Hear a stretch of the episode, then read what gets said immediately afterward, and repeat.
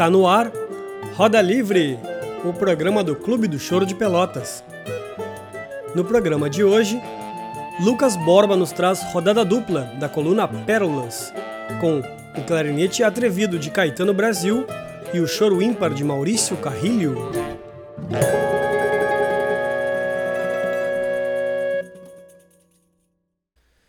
Salve, salve, caras e caros ouvintes do Roda Livre. Mais um programa nesta famigerada indústria. Comigo hoje fazendo uma dobradinha de colunas pérolas. A primeira homenageando Caetano Brasil e a segunda o Choro Ímpar de Maurício Carrilho. Então, para começar, apresentar para vocês Caetano Brasil, ele que é um jovem músico já extremamente renomado, é compositor, arranjador, diretor musical e multiinstrumentista tem o clarinete e o saxofone como principais instrumentos.